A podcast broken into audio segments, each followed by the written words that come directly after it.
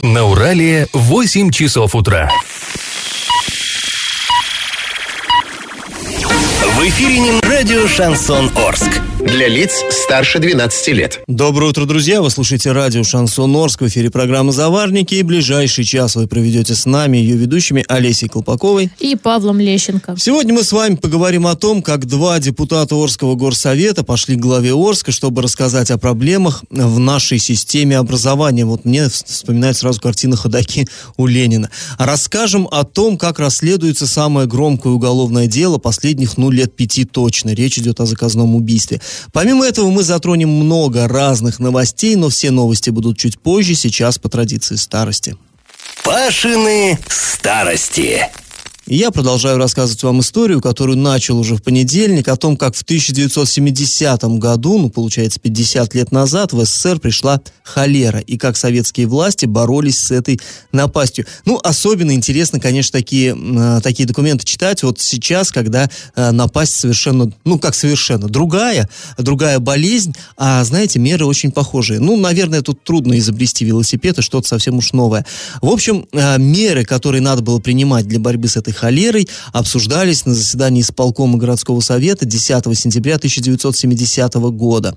А, решение номер 754 приняли, а, создали этим решением городскую чрезвычайную противоэпидемическую комиссию ЧПК. 12 человек в нее вошли, ну там и председатель горосполкома, и, ну, естественно, замначальника городского отдела здравоохранения, естественно, два главных санврача и городской, и железнодорожный, потому что, ну, вы знаете, да, у нас э, город всегда делился вот так подведомственно. Два начальника милиции, тоже нашего территориального отдела городского и линейного, то есть э, транспортного.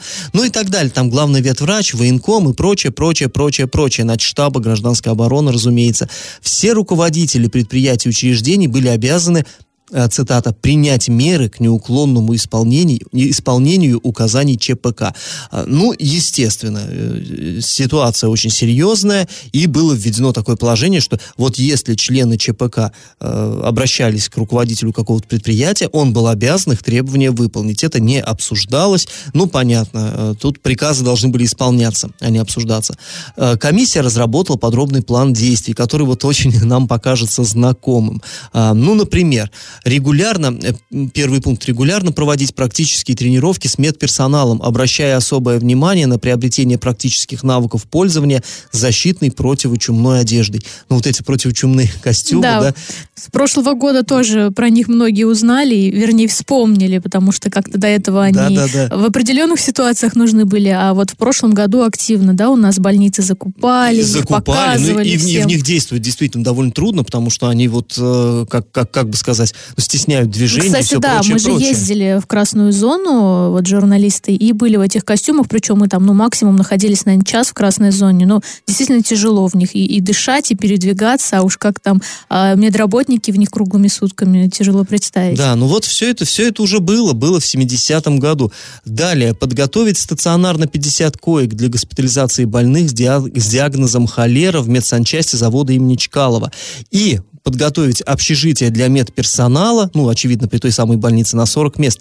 Здесь тоже, помните, когда только начиналась вот эта вот э, с коронавирусом вся история, тоже у нас э, вплоть до того, что общежитие на предприятиях готовили, чтобы работники могли, не выезжая домой, не, вот, не рискуя заразиться, жили буквально на производстве и прочее, прочее. Сейчас уже как-то вроде успокоилась ситуация, а все это тоже было.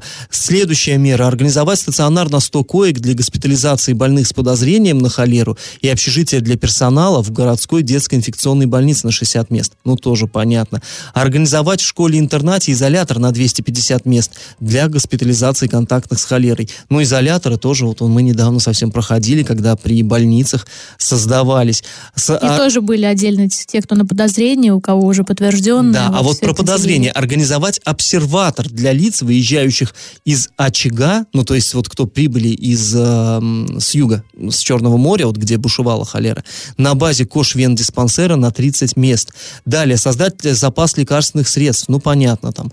А, далее, обеспечить полное своевременное выявление больных путем ежедневных подворных обходов. А вот этого, кстати, у нас почему-то не сделали на, этот раз. Видимо, просто сил медиков не хватило. В 70-х годах как-то было побольше у нас людей в медицинской системе и могли по дворам ходить действительно и просто осматривать всех. Сейчас, конечно, такое уже невозможно. А, далее, а, проинструктировать работников узла связи, работающих на приемке и сортировке посылок, поступающих из неблагополучных районов. То есть, опять же, что с Черного моря присылали, а в советское время посылки же очень активно слали. С юга присылали персики всякие, там все вот это прочее, яблоки. А вот их надо было, эти, а интересно, как проинструктировать? Уничтожать эти посылки или просто очень аккуратно перебирать? Ну, вот не совсем понятно. Но в любом случае подготовились. А, провести инструктаж с работниками гостиниц по усилению санитарного режима. Вести учет лиц, пребывающих в общежитии гостиницы, сообщать об этом в СЭС. То есть ты приехал из какого-то города, а ты какой-то подозрительный, а уж не холерный или ты дружок, сообщим о тебе. Ну, собственно, то же самое, и вот уже да, второй да, год да. мы тоже наблюдаем. Да. А привести в рабочую готовность бактерицидные установки завода имени Чкалова, хлораторные установки Юж-Урал-Никель-комбината, иметь запас хлора на всех водозаборах. Ну, понятно, хлорировать воду, чтобы зараза не а, распространялась. И последняя мера – закончить строительство обще, общественной туалетной в Центральном парке. Но вот я помню, это вот, вот сейчас поставили, хоть туалет какой-то более-менее приличный, ну, нормальный, нормальный поставили в Центральном парке. Вот на моей памяти там все это была проблема. Нету нормального туалета, нет туалета. И там, конечно, было под каждым под кустом. Ну, э, э, сейчас решили эту проблему, э, хоть она снята. В общем, меры принимались довольно суровые, ну и, наверное, не скажешь, что они были избыточными. Предосторожность, конечно, лишней не бывает. Ну, а теперь давайте проведем наш традиционный конкурс. В исторических документах Орска можно найти штатное расписание медработников уезда за 1877 год. И там можно найти четыре штатные единицы врача и э, двух лекарских учеников. А вот кто был четвертым? Вариант номер один – кучер, вариант номер два – полотер, вариант номер три – повивальная бабка. Ответы присылайте нам на номер 8 903 390 40 40. Напоминаем, что спонсор нашей программы ООО «Стройпрофиль». Окна, двери и другие конструкции в любом цвете. Улица Нефтяников, 6, телефон 25 20 57. А после небольшой паузы мы вернемся в эту студию и перейдем от старости к новостям. Галопом по Азиям Европам! Команда губернатора Оренбургской области Дениса Паслера ответила подписчице в Инстаграм на вопрос о том, разрешат ли родителям присутствовать на утренниках в детских садах. В правительстве сообщили, что Министерство образования обязательно выступит э, с инициативой разрешить родителям присутствовать на утренниках. Однако окончательное решение все же примет оперативный штаб по коронавирусу. И опираться они будут на мнение Роспотребнадзора и Минздрава. Ну и вообще, вот напомню, почему такая ситуация возникла нас проводятся различные спортивные турниры, там еще какие-то мероприятия, и родители начали возмущаться, мол, почему нас на утренники в детские сады не пускают, а значит, как какое-то, какие-то у нас соревнования, те же самые там по боксу, да, ну, где да. большое количество людей, почему-то всех собирают. Вот, собственно, на ее вопрос и ответили, что подумают, можно или нет прийти к своим детям на утренник. А, новости из города Оренбурга. Вандалы в очередной раз повредили памятник первому космонавту Земли Юрию Гагарину. Находится он в одноименном сквере на проспекте Гагарина. А в этот раз неизвестные оторвали, разбили гранитные плиты с постамента. А в конце февраля, я вам напомню, неизвестные закрасили зеленой краской автограф Юрия Гагарина, который на этом постаменте размещен. Зачем они это делают, совершенно непонятно. Это даже не политика. Ладно, они там какому-то политическому деятелю уродовали памятник. А, совершенно неясно. И второй вопрос, почему никто этого не замечает? Один из главных проспектов города, самое людное место, и вот э, не попадают ни в объективы камер, ни ничего. В общем, какая-то странная история. Кстати, ранее администрация Оренбурга начала поиск подрядчика, который проведет работы по сохранению памятника. Начальная цена контракта составляет более 7 миллионов рублей. При реконструкции конструктивные элементы затронуты не будут. Весенние каникулы школьников Оренбургской области пройдут с 22 по 28 марта. Об этом сообщается на сайте госуслуг. Итого дети будут отдыхать 7 дней. Но это касается тех школьников, которые учатся по четвертям. А в тех школах, где дети учатся по триместрам и модулям, каникулы пройдут с 5 по 11 апреля. И добавим, да, что в некоторых школах время каникул может отличаться от э, общепринятого, потому что каждая школа имеет право утверждать их дату самостоятельно. После небольшой паузы мы с вами вернемся в эту студию и расскажем о том, как два ходока отправились к главе Орска. Ходоками стали депутаты Горсовета Рощупкин и Скоморохов.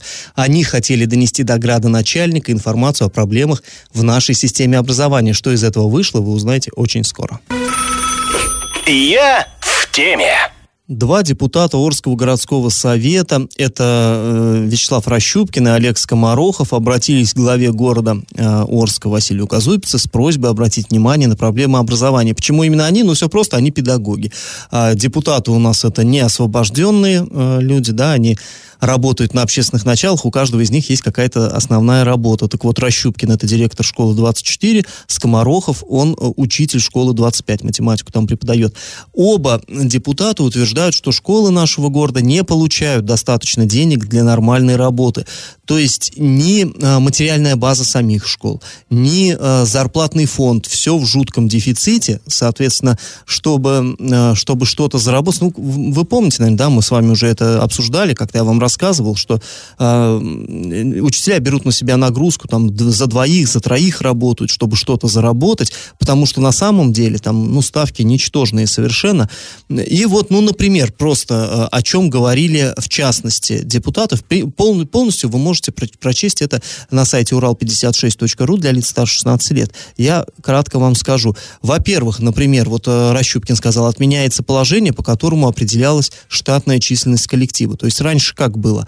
А, ну вот в школе столько-то учащихся, соответственно, нужно столько-то учителей. По штатке положено столько-то учителей, все, они должны быть. Другой вопрос, набирают их или не набирают. Но как бы места для них держатся, и финансирование на это выделяется. То есть, да, понятно, что если, допустим, положено там, условно говоря, два учителя географии, а есть только один, то один будет работать за двоих и зарплату получать за двоих. Такая история. То же самое с техперсоналом. Дворники, уборщицы, там все рассчитывалось из э, площади, помещений, прилегающей территории. Опять-таки, если школа большая, то положено столько-то уборщиц, другой вопрос, сколько там работает. Но финансирование выделялось таким образом. А теперь говорят, что нет, э, финансирование будет выделяться вообще непонятно как. Ну, вот со слов Рощупкина. Он говорит, я как директор директора, я не понимаю, как мне будут выделять деньги, сколько их будут давать. Это просто будет решаться где-то там в управлении образования или как ли, совершенно непонятно. А, сверху спускаться и все, а там выкручивайся как знаешь. И он говорит, что это чревато очень-очень а, большими проблемами. Скоморохов сказал, что да, вот, но это действительно было, когда бюджет принимали, он вставал, говорил, скажите, сколько нам надо денег нашему, а, на нашим школам, да, чтобы они нормально работали. Вы считали, когда принимали бюджет? Спрашивал он у чиновников у финуправления. И ему ответили в том духе, что э, исходили не из того, что надо, а из того, что есть. Вот сколько денег есть, да, сколько мы можем потратить на, на э, образование, столько мы и дадим.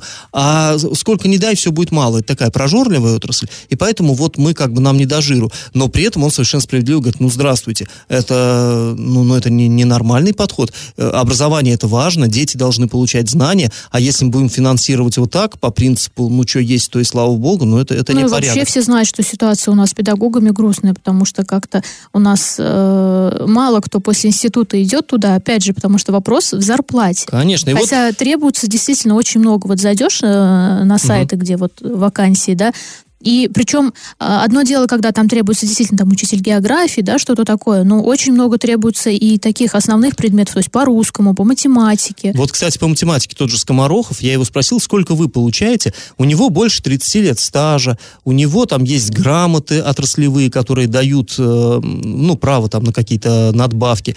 И вот он говорит, 24 часа в неделю у него нагрузка, это почти полторы ставки, то есть за полутора человек он работает, а зарплата 19 тысяч. И я его спросил, а вот если приходит после института э, человек, ну, молодой, да, там, специалист, он сколько будет получать? Он будет получать меньше МРОТа. Если он будет работать не за себя и того парня, а просто только за себя, он будет получать меньше МРОТа, и, соответственно, ему еще будут доплачивать, чтобы до МРОТа дотянуть. Вот. Ну, естественно, ни один директор на это не пойдет, поэтому на молодежь сразу навешивают там две ставки, классное руководство, еще, еще какой-нибудь там какие-нибудь кружки, еще чего-то, чего-то, чего-то. И вот он говорит, э, люди не то, что эмоционально выгорают профессионально, профессионально. Нет, они просто, ну, если он целыми днями в школе, он приходит домой, по-хорошему он должен бы э, немножко заняться своим самообразованием, почитать специальную литературу, как-то, ну, нельзя застаиваться в этой профессии. А ему не до этого, ему бы вот прийти домой, на диван рухнуть и забыться А просто. кто-то еще и берет э, дополнительные занятия, да, чтобы Да, как-то зарабатывать. заработать. Надо как-то зарабатывать, и при том надо зарабатывать не только для того, чтобы свою семью кормить, а еще для того, чтобы сделать красивую статистику, и чтобы показать, что мы майские указы президента выполняем. В общем, друзья, здесь много-много вс- чего тут э, можно обсуждать, и мы вернемся обязательно к этой теме после небольшой паузы. И если вам есть что сказать по этому поводу, вы можете писать нам сообщение на номер 8 903 390 40 40, можете звонить нам после музыкальной паузы, пообщаемся в прямом эфире. Телефон прямого эфира 34 11 20. Я в теме.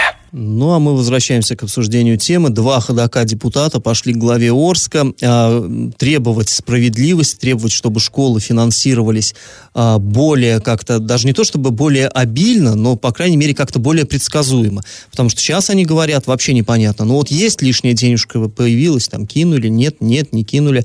И а, вот, кстати говоря, нам приходит сообщение, например, да, проблем очень много, главное, сверхнагрузка на учителей. Тому, кто имеет нагрузку выше одной ставки, а, жить элементарно некогда. На своей шкуре испытала в течение двух лет. Теперь бегу как от огня. Другое сообщение. Подруга очень любит свою профессию, получает мизер, живет на работе. Ночью приходит, утром ни свет ни заря уходит. Ну, понятно, там даже по воскресеньям и так ну вот далее. тоже еще один интересный комментарий из соцсетей. А, пишут, а, про нагрузку это точно как в анекдоте. На ставку есть нечего, а на две некогда. Ну да, действительно. То есть э, проблемы действительно есть. И мы тоже общаемся. И не то, что это вот нам депутаты эти наговорили. Мы и раньше про это писали, к нам обращались анонимно учителя и не анонимно. То есть эта проблема, она, а- она объективна, есть, существует. И вот здесь, э, если вернуться, да, а зачем, собственно говоря, они пошли к главе? Зачем пошли? А вот давайте мы сейчас их самих выслушаем. Зачем пошли? Есть проблема, которую нужно решать и нужно озвучивать. Нужно ее хотя бы проговорить, что такая проблема есть. Потому что вот на своем уровне мы ее решить не можем. Я посчитал, что глава должен быть в курсе. Или, вернее, я хотел узнать, глава вообще в курсе, что такая проблема есть? Вот пообщавшись с ним, я так до конца и не понял все-таки. Ну, а на сегодняшний день проблема, как говорится, финансирования школ, если уж на то пошло, она уже, ну, она критическая. И вот я здесь соглашусь э, с коллегой, то, что по большому счету я почувствовал, что реакции на сегодняшний день пока нет. Ну, вот реакции пока нет. И э, вот они долго, э, мы с ними разговаривали, они жаловались, но это наболело. И э, в конце концов спрашиваю, ну и что, вы-то, вот, то есть, ну ладно, вы так и не поняли, знает глава об этом, не знает. Ну, глава, наверное, да, он, понятно, он не учитель, это от него далековато. А что управление образованием? Не ответили. Ну, управление-то образованием, конечно, знает, еще бы. Это, это их епархия, еще бы им не знать. Но другой вопрос, что они тоже часть этой системы, и они как бы, ну, они не пойдут вот против рожна, и они не станут там на себя огонь вызывать. И вот, собственно, вот эти два депутата сказали, что они, они готовы на себя этот огонь вызвать и стать инициаторами, по крайней мере, вот этого обсуждения. Э, в общем, в итоге они с главой договорились до чего. Глава так осторожно немножко себя повел, как сказали депутаты. Он не стал отрицать, что вы выдумываете, ничего такого нет. Нет. Он сказал, возможно, я не знаю, давайте мы будем привлекать профессиональное сообщество, чтобы не получилось, что вот как бы вы, вы э, да, говорите об этих проблемах, а других все устраивает. Давайте привлечем, проведем круглый стол э, с чиновниками управления образования, это инициатива главы была, э, с вами, и просто наберем при- пригласим учителей, директоров школ, а, воспитателей детских садов. Там вообще проблемы, там проблемище. Они, им вообще вздохнуть некогда этим несчастным воспитателям, а и получают за это какие-то смешные совершенно копейки при такой колоссальной ответственности. То есть вот договорились, пока нет, э, не определили дату, пока э, не решили, когда конкретно все это произо- э, пройдет, но вот вроде бы как договоренность такая достигнута. И здесь интересная проблема. Я спросил депутатов, а вы как думаете, откликнутся э, коллеги ваши? Они вас поддержат? И э, Скоморохов сказал, да, ну, конечно, это, это мы не открываем Америки. Мы говорим то, что есть, и это обсуждается каждый день и каждый В час дело, что в это учительских. Обсуждается это на протяжении уже, не знаю, там, десятилетий, но когда касается вот таких дел, то очень мало кто идет и говорит, что да, у нас есть проблемы. Если они пойдут вот на этот круглый круглый стол, э, я все-таки на 80% уверена, что будут говорить, да нет, все хорошо у нас. Ну вот, э, да, и э, вот Скоморохов сказал, что, ну, наверное, это, это очевидные проблемы, а Рощупкин, он подольше в горсовете, ну, я не знаю, он сказал, да, ну, очевидно, да, очевидно, но скажут ли вслух? Потому что все боятся все боятся, и э, как бы и это, это становится, как он говорит, я уже не раз обращался с этим в администрацию, с этими проблемами, мне говорят, да к тебе одному, что ли, надо? Почему кроме тебя никто не жалуется? Может, ты какие-то свои проблемы хочешь решить, прикрываясь вот общими интересами? И здесь, конечно, получается... И, кстати говоря, когда мы опубликовали этот материал, э, в комментариях тоже люди пишут, очевидно, педагоги, учителя, что да-да-да-да, правы, и Рощупкин и Скоморохов правы, все это правда, все это надо, школа просто вот у нас стоит буквально там на грани разрушения, потому что работать некому, денег нет, материальная база там ничтожная, надо срочно что-то делать, но э, придут ли люди, одно дело в комментариях писать, да, э, или там в учительских обсуждать, э, ну, все мы любим, любим на кухне побухтеть, а другое дело прийти на это и с открытым лицом сказать, да, вот я Иван Иванович Иванов, учитель там физики из такой школы, я говорю, работать невозможно. Вот как вот то, что нам сейчас написали, да, в сообщении, что что работаешь от темна до темна, и ничего за это не получаешь. Поэтому, ну, на самом деле, будем, будем смотреть. Э, депутаты рассчит... надеются, что все-таки коллеги их поддержат. Мы, в свою очередь, будем поддерживать их информационно, и как только будет э, известна дата, на которую назначится вот этот круглый стол, мы обязательно известим, и мы обязательно, ну, если нас, конечно, допустят, а я на это тоже рассчитываю, то мы вам расскажем, что же все-таки там говорилось, и э, поддержало ли педагогическое сообщество вот этот почин, или же все-таки все это затухнет и закончится Я вот э, хочу шиком. добавить еще, знаете, очень часто у нас родители, да, там бывало, нет-нет, да пожалуются, что вот у нас там поборы на ремонт, на еще что-то, на еще что-то. Но многие уже как-то родители с этим смирились и сдают денежку, потому что, ну, знают, что там их дети учатся, да, им бы хотелось, чтобы в условиях было, были хорошие, потому что, опять же, эти моменты э, не финансируются, а если финансируются, то это очень редко, и тоже там директор выбивает.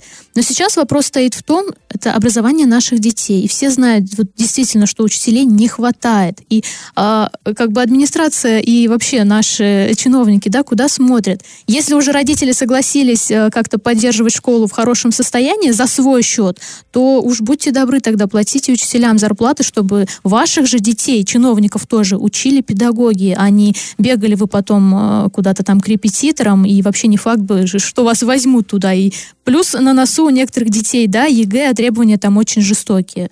Ну, куда смотрят? Вот ты знаешь, у меня есть... Я думаю, что все смотрят куда надо, и все все прекрасно видят. Вот я в этом уверен абсолютно, и когда нам говорят так вот э, с честными глазами, э, говорят, нет, нет никаких проблем. Ну, ну, все лукавят, все прекрасно это понимают. Вот мне вспоминается история, у меня когда там ребенок в садик ходил, было это давно, и вот нас э, собрали родители и сказали, надо чинить кровлю. Надо чинить кровлю, скидываемся деньги, там, и так далее, и так далее. А, и тогда ну, скидываться, мы, конечно, можем скинуться, и мы платили там, мы понимаем все это прекрасно. Э, тогда я спросил, а в курсе у нас управление, тогда был другой начальник управления образования, в курсе, что у нас кровля течет в детском саду? Да, да, э, сказал заведующий, я писал ему это письмо, заявление, и что он ответил? Он сказал, денег нет. Я говорю, «А давайте мы сейчас родители, не я как журналист, мы родители напишем, так и так, уважаемый, у нас тут это на детей вода течет. И я вас уверяю, деньги найдутся. Деньги обязательно найдутся. Но он просто не сможет игнорировать очевидный факт, что течет на детей вода, и он не сможет сказать уже нам официально, скидывайтесь день, деньгами. Найдет. Найдет, никуда Кстати, не денется. Да. Но она сказала, во-первых, понимаете, найдет, где он найдет? Он у других заберет. У более безответных это раз, у другого садика. А два, я потеряю работу. И бах, и мы все такие сели на стульчики эти маленькие. А все, понимаете, она, вот эта э, замечательная женщина, которая наших детей воспитывает, она оказывается заложником в этой ситуации. И меня вот эта ситуация, меня просто, ну, я не знаю, вот раздражает до нельзя. Получается, конечно, мы же не хотим ей вреда, не желаем. Она и так э, обижена, да, она и так ничего не получает, она и так мучается с этими детьми, и, получ... и она вынуждена клянчить деньги у родителей, ну, вот, так, вот так, вот так эта система работает. Я так это, по крайней мере, вижу. Такая же история и со школами. Будем честны, с больницами такая же. На бумаге у нас все бесплатно, а по факту вот так. Почему? Да все все знают. И здесь, как вот мне все-таки кажется, важно, конечно, поддержать и высказать это вслух, чтобы это не осталось, вот, да, там, что два какие-то там баламуты из депутатского корпуса что-то там сказали. Давайте э, подключаться к этому и обсуждать на городском уровне. Да, согласна с тобой. И напомню, вот несколько лет назад э, в одном из детских садов, вот в районе Северного района, тоже там были некие проблемы, они в СМИ озвучили, и тогда, да, решили, а, родители озвучили эту проблему в СМИ, потом действительно нашлись деньги, но, если я не ошибаюсь, это было из э, фонда какой-то партии, да, выделили да, деньги, да, да, но да. нашли все же. Поэтому, если есть проблемы, обязательно жалуйтесь, не умалчивайте ну, об этом. замалчивать последнее дело, это точно ничего не решится, да. Друзья, после небольшой паузы мы вернемся в эту студию, расскажем вам о расследовании уголовного дела дела, связанного с убийством заместителя директора Оренбург-Энерго. Задержанные заявили, что их пытали в полиции. И как это понимать? По информации о пытках в отделе полиции Орска проведена служебная проверка. Об этом нам сообщили а, в пресс-службе МВД России по Оренбургской области. Материалы направлены в региональный следственный комитет. И напомним, да, вообще о чем идет речь. Речь идет о Николае Янине и Иване Захаренко, которых задержали в мае а, прошлого года. Их подозревают в убийстве заместителя директора Оренбург Энерго. По данным следствия, Николай является заказчиком убийства, а Иван исполнителем. И, собственно, Собственно, по словам родных задержанных, расследование ведется уже вот 9 э, месяцев, но недостаточно тщательно. И вот опять же, по их словам, доказательств у полиции по сей день нет. Я напомню, Алис, э, слушателям нашим, речь идет о том, что, помните, история вот эта, на, в, в объектив видеокамеры наблюдения попал человек, который зашел с спортивной сумкой в подъезд жилого дома и из обреза дважды выстрелил вот э, в зам директора Оренбург-Энерго. В итоге тот скончался. Полиция долго искала, довольно долго. Да, Они искали... произошло убийство в марте 2019 года, да, и вот а, в, мае а в мае 20 они отчитались, что задержали двух человек, и исполнителя, и заказчика, и как бы это вот так очень широко освещалось, что успех э, нашей полиции, ну, вот далее. Да, да, ну а потом, собственно, к нам обратились вот родные задержанных, и вот они рассказывали вообще, как проходит следствие. И вот, собственно, задержанные, э, на днях нам стало известно, заявили, что при задержании их пытали якобы вот таким образом с них требовали признательные а, показания. А, по словам правозащитников, вот Ивана, который якобы исполнитель, а, не оформили как задержанного в течение положенных трех часов. Его зарегистрировали лишь спустя 15 часов. Еще там какая интересная ситуация. Его сняли с поезда в Новотроицке, это было в 4 утра. Он ехал с другом, друг, соответственно, позвонил матери, которая живет в Орске, и сказал, что вот его забрали некие люди, потому что а, Росгвардия вроде там тоже да, была.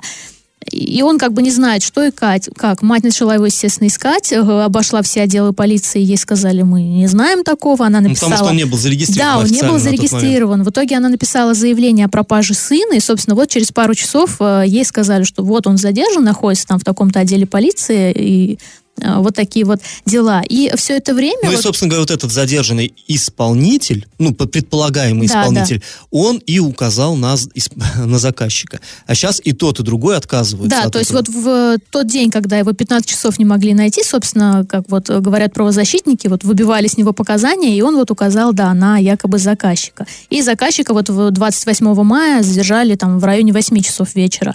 И а, все это время, как говорят вот юристы и а, родные Ивана Ивана, вот я как и говорил, да, его избивали якобы бутылками с водой, подвешивали за ноги, ну вот, чтобы таким образом получить э, показания. И еще есть информация, опять же, это вот со слов родственников и правозащитников, что сотрудники полиции даже вывозили его на место убийства, вот Ивана, и рассказывали, как ему нужно себя вести, что нужно говорить на месте преступления. Ну, во время следственных действий, да, да обычно преступника вывозят, э, подозреваемого вывозят на место, он показывает, тут здесь я стоял, туда я стрелял и прочее. И по идее, если он там никогда не был и знать ничего не знает, то ему трудно будет. А, надо, чтобы все сошлось, в общем говоря. Как бы он на, на этом линии защиты строится. Ну вот он об этом рассказал юристам. Они, собственно, э, попросили Следственный комитет запросить э, биллинг сотрудников, которые сопровождали его в тот день, чтобы ну, проверить версию, да, достоверна она или нет. Но следствие отказало вот в удовлетворении ходатайства. Как я и говорила, да, позже Захаренко отказался от показаний. А, что касается вот э, Николая Янина, которого, который якобы является заказчиком, то его оформили вот как задержанного в течение пяти часов, хотя, опять же, да, вот э, должны по закону в течение трех. А он тоже говорит, что его пытали, и вот и даже из-за ударов у него покрошились зубы. Но он-то вроде бы и не признавал. Нет, принципе, он сразу. изначально не признавал и по сей день не признает. И, а, как говорит супруга вот задержанного, что за эти 9 месяцев его толком даже и не опрашивали, то есть не спрашивали, где он был в этот день, может ли кто-то подтвердить. Но опять же, это все со слов супруги, и ее тоже никто не опрашивал. По крайней мере, она нам так а, сказала. Ну, а, родные, собственно, задержанных говорят, что они надеются только на суд присяжных, так как вот объективного разбирательства они не видят. Мы, в свою очередь, тоже направили запрос в Следственный комитет, чтобы узнать вообще, да, э, занимаются ли они вот э, этой информацией Именно о пытках. заявлением о пытках, да. Да, пока еще ответа мы не получили. Как получим, расскажем вам. Ну а после небольшой паузы мы вернемся в эту студию и расскажем очередную новость дна. Новость дна. На чиновников администрации Оренбурга возбудили уголовное дело о халатности после нападения бездомной собаки на школьницу. За случившееся ответят должностные лица УЖКХ администрации. Кстати, вот возбудили уголовное, уголовное дело после появления вообще этой информации а, в средствах массовой информации. Речь идет о, случае, о случае в авиагородке, который произошел на прошлой неделе. А девочка шла из школы по переулку Гранитной, когда животное напало сзади и стало дергать ее за руку. И о случившемся вот в социальных сетях рассказала тете пострадавшей, и потом уже об этом сообщили и журналисты. Родственники предполагали, что у школьницы случился разрыв связок, однако диагноз не подтвердился, но ребенку пришлось наложить три шва на ладошки и провести несколько суток а, в больнице из-за раны. Сейчас девочка находится дома, но ей нужно будет пройти курс уколов. И здесь, знаете, вот я еще добавлю, пожалуй, а, буквально позавчера а, в Госдуму, депутаты некоторые Госдумы, кстати, от партии «Единая Россия», они предложили отменить вот это вот действие закона о гуманном обращении с животными и предложили, чтобы в регионах решали сами, усыплять собак или нет, если нету приюта. То есть, ну, как бы какие-то некоторые депутаты поняли, что а, закон вот этот не работает, но их э, старшие партийные товарищи это отложили. Вот я вам процитирую заявление Андрея Пурчака, э, Турчака, это секретарь Генсовета Единой России. Не для того нашими коллегами по фракции Единая Россия принимался важнейший закон об ответственном обращении с животными, чтобы вот такими инициативами ставить крест на всей работе. Ну, не хотят ставить. Что, работали, на кнопки нажимали, устали, наверное, и Поработали признавать бы свои еще ошибки. о том, как на местах э, да, этот закон применять и профинансировать Да, его. и вот э, мы имеем то, что имеем. Закон у нас красивый, гуманный, хороший, но не работает. И в итоге вот, да, в итоге у нас происходит... Вот, как мне кажется, все-таки новость на дно заключается именно в том, что а, признавать свои ошибки, мне кажется, я все-таки уверен, что это ошибка, а, не хотят, никак не хотят наши депутаты. Ну, сейчас мы снова уйдем на небольшую паузу, а потом вернемся в эфир, чтобы подвести итоги нашего исторического конкурса. Раздача лещей. Ну, давайте итоги конкурса нашего подводить. В начале программы Олеся вас спрашивала, какая штатная единица, помимо врача и двух его учеников, была включена в список штатное расписание 1877 года. Ну, конечно, это была повивальная бабка. Да, кучер появился несколько позднее, там по- появилась конная скорая помощь, это было чуть позже. А тогда, ну, понятно, врач, вот ученики и повивальная бабка, да и акушерка. Э, Понятно, что женщины рожали, надо было роды принимать. А, Называлась так, потому что она повивает, пеленает младенца. И на, по бумагам так проходила повивальная бабка, вполне официальный термин. Кстати, в России 18 века даже специальные курсы имелись для повитух. Правильный ответ сегодня три. Победителем у нас становится абонент, чей номер заканчивается на 9902. Вы получаете бонус на баланс мобильного телефона. И мы напоминаем, что спонсор нашей программы ООО «Стройпрофиль». Окна, двери и другие конструкции в любом цвете. Улица Нефтяников 6, телефон 25 20 57. Ну а мы с вами на этом прощаемся. Снова встретимся в пятницу. Пока. До свидания.